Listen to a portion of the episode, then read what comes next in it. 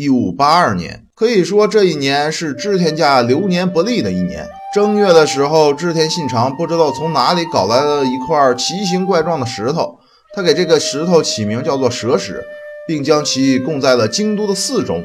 无论是王公贵族还是平头百姓，都需要对此石顶礼膜拜。此举呢，引得众人是议论纷纷。人们都认为信长此举肯定会激怒神灵，必遭报应。果然，不久，寺庙附近的一堵高墙坍塌，死伤了不少民众。二月十四日，东方的天空呢，忽然一片血红，仿佛是天宫着火了一般，壮丽异常。但百姓们都议论纷纷，认为这是上天的惩罚。四月二十一日，织田信长讨灭了武田家，凯旋安土城。入夜呢，忽现这个白虹贯月，到了十点才散去。五月十五日，德川家康与武田家的降将血山美雪一同到安土城觐见织田信长，热情地接待了这位老朋友。此时，明智光秀奉命准备礼乐仪仗，以显德川家康的尊贵身份。二十一日，家康一行离开安土城，计划浏览京都、大阪，还有商贸重镇借港，然后返回领地。此时，从中国前线传来捷报：五月七日，羽柴秀吉军包围了毛利氏军事要塞高松城，并引足守川之水倒灌入城。高松城已是瓮中之鳖，旦夕可下。但毛利氏也不甘坐以待毙，名将吉川元春。小早川龙井与家都毛利辉元以倾全国之兵救援高松城，毛利军前锋已经与羽柴军隔足守川对峙，军情是十万火急呀。羽柴秀吉的捷报，同时也是向信长要求火速增援的鸡毛信。大战迫在眉睫，织田信长自当亲率大军奔赴前线。五月二十五日。信长命令明智光秀返回领国，组织本部兵马驰援羽柴秀吉。信长呢，本部大军随后便到。二十九日，信长将安土城托付给蒲生贤秀、金田信义镇守，然后出发前往京都。因为身在大后方，信长此行只带了数十名护卫。二十九日下午，信长一行抵达了京都，宿在了本能寺。比信长早到一日的织田信忠就睡在附近的妙觉寺，准备随时与父亲一同出征。六月一日，织田信长在本能寺休息了一天，与众位朝廷公卿举办茶会，却怎么也没料到，春风得意的他再也看不见第二天的日出了。六月二日。天还没亮，本能寺外忽然枪声大作。从梦中惊醒的信长心知此骚乱是冲自己而来，必定有人谋反。他的侍从森兰丸急忙前去打探，并且回禀信长，寺外乃是明智光秀的部队。信长暗叫不妙，明智光秀不是早应该出兵中国了吗？怎么会出现在京都？这绝对不是一次小骚乱，而是出阵一方的军团长早有预谋的兵变了。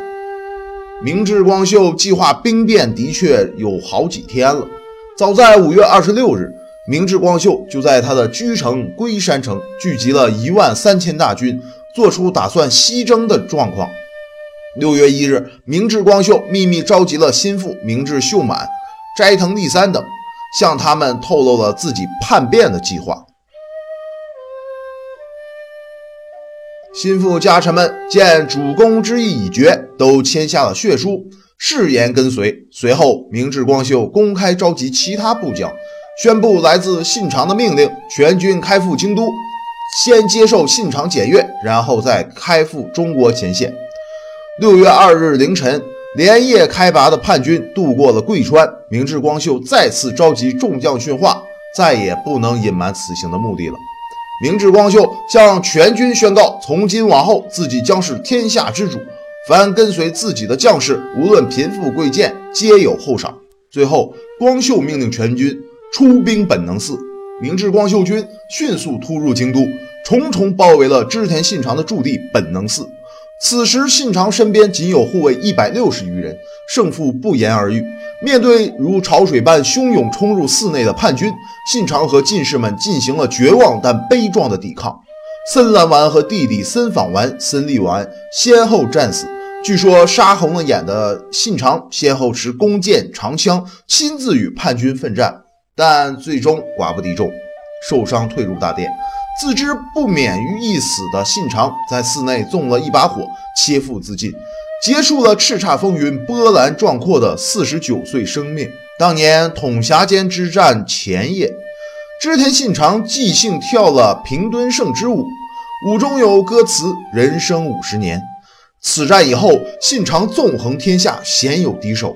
织田家几乎统一纷乱的战国，但人生五十年一语成谶，天下不武的辉煌亦成为梦幻。后人只能叹息天意弄人。明智光秀叛军刺杀信长以后，立刻扑向了住在四个街口之外的妙觉寺，意图同时杀害织田信忠。时任京都所司代的村井真胜见到本能寺被围，即向织田信忠报讯，劝信忠赶紧退往安土城固守待援，再讨伐明智光秀不迟。信忠不听，大概他觉得老父生死不明，就这样惶惶如丧家之犬，夹尾而逃，不是人子所为。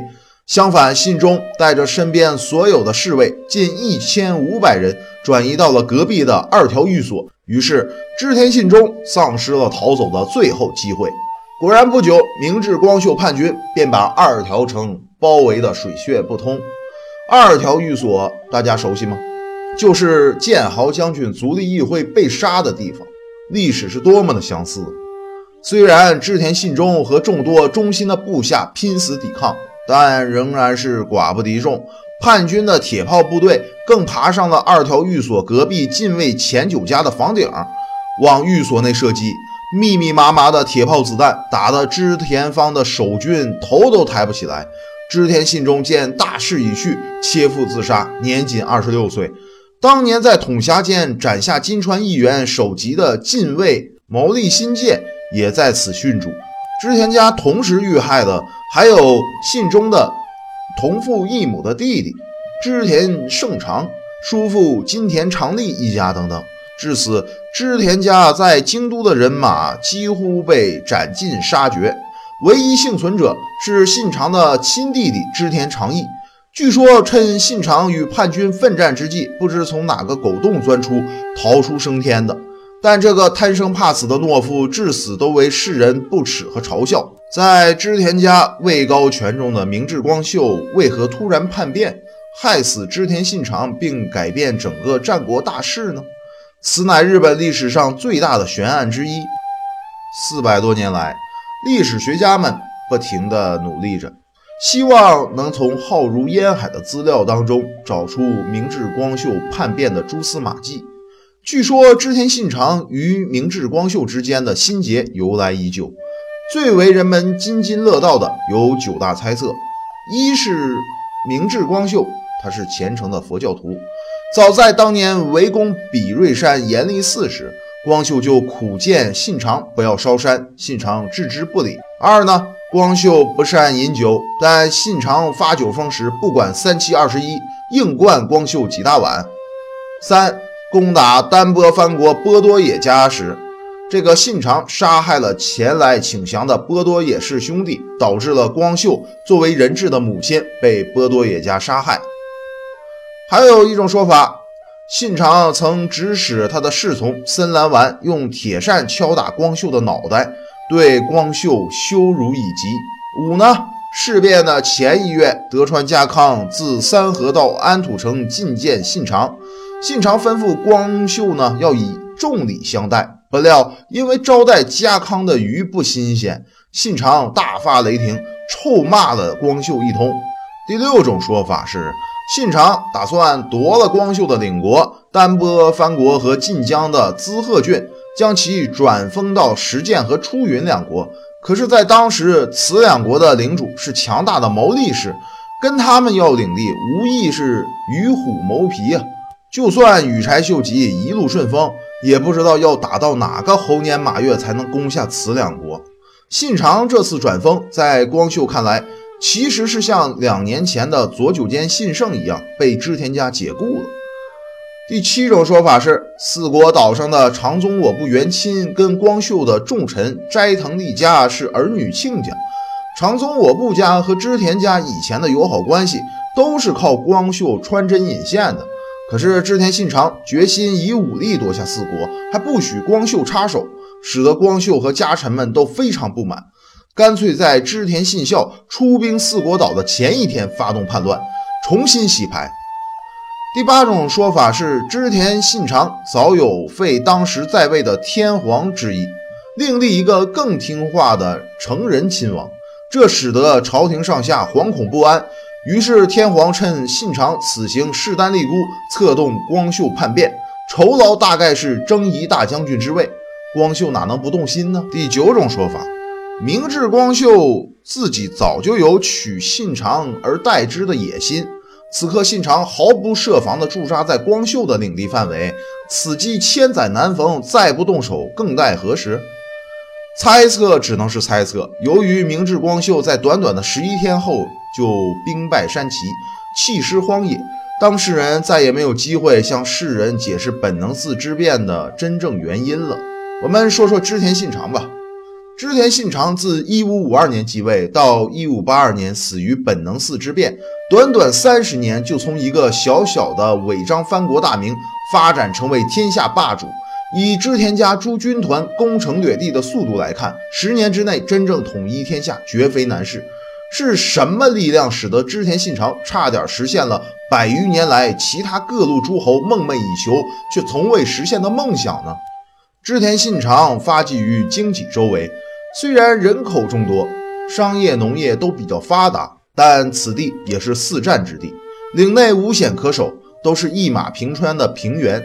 从织田包围网时信长的窘境就可以看出，织田家四面皆敌，只得分兵抵御，真称得上拆了西墙补东墙。可幸的是，信长终于熬过来了，并一一扫平了组成包围网的各路强敌。信长凭的是什么呢？我们逐个的分析一下。首先，在军事上，织田信长不断的创出了新战法、新兵种，甚至不惜向敌人学习。就以铁炮部队为例，织田家虽然不是最早拥有铁炮的大名，但当其他诸侯还是步兵、铁炮兵混合使用的时候，织田信长就已经将铁炮兵单独成军，使得新式火器发挥更大的杀伤力。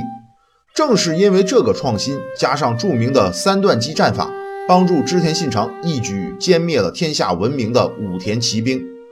其他的例子还有铁甲船等等。人才上，织田信长注重唯才是用，不拘一格。织田家大将如羽柴秀吉，只是个破落农民的儿子，而信长拔旗于行伍。明智光秀、龙川一以前都是浪人，吃了上顿没下顿。幸得信长收留重用，而柴田胜家本来是个叛乱军的降将，信长却能既往不咎，以这帮从各路搜来的人才为左膀右臂，织田信长才能打出一片江山。当然，对于无德无能之臣，信长也会毫不犹豫地驱逐，以精简人事。左久间信胜、林秀贞、安藤守旧等等就是榜样。从商业上来讲。织田信长被认为已经粗通了现代经济学里的宏观经济和微观经济理论。首先，信长废除了关锁制度，使得各路商旅可在领内自由通行，而且免交通行税。此举大大刺激了领内的经济成长。为保证商家的利益，信长废除了某些商品的专卖权，打破了以往一些商家和工会的垄断。不仅如此，信长还制定了一些免税政策和以法律形式确立信贷制度。自此，商业活动在织田家领内空前繁荣。织田家的主要经济支柱从农业转到了手工业和服务业。织田信长还大修道路，不但为军队调动迅速，更使商业网四通八达。国际贸易在织田信长手里不再仅仅只和大明朝鲜做买卖。而是更加扩展到了菲律宾、泰国、印尼，甚至欧洲。强大的财力保障了织田家，虽然连年战争，但国库始终充盈。在文化生活上，信长本身就是个艺术爱好者。茶道在日本贵族间是最普通的社交礼仪，歌舞伎也是从织田信长的年代兴起的，一直传到今天。织田信长还是有记录可查第一个穿着欧式服装的日本人。晚年的信长老爱穿着欧式的盔甲出征，虽然从未笃信任何教义，但信长奉行宗教自由政策，欧洲来的传教士被允许在领内自由传教。织田家的许多将领，如蒲生世香等，都成了天主教徒。综合以上诸条，可见织田信长在诸雄并立的战国时代脱颖而出，被称为风云儿，绝非偶然。正因其革新的军事思想、不拘一格的人才制度、极具现代气息的经济政策，保证了织田家在征伐天下的过程中连战连捷，险逢敌手。虽然织田信长在本能寺遇事身亡，但其继任者统一天下的脚步不曾稍稍放缓。正是因为信长苦心经营三十年奠定的基础，羽柴秀吉才能继承其遗志，以秋风扫落叶之势，在信长死后九年就达成了天下统一，结束战国乱世。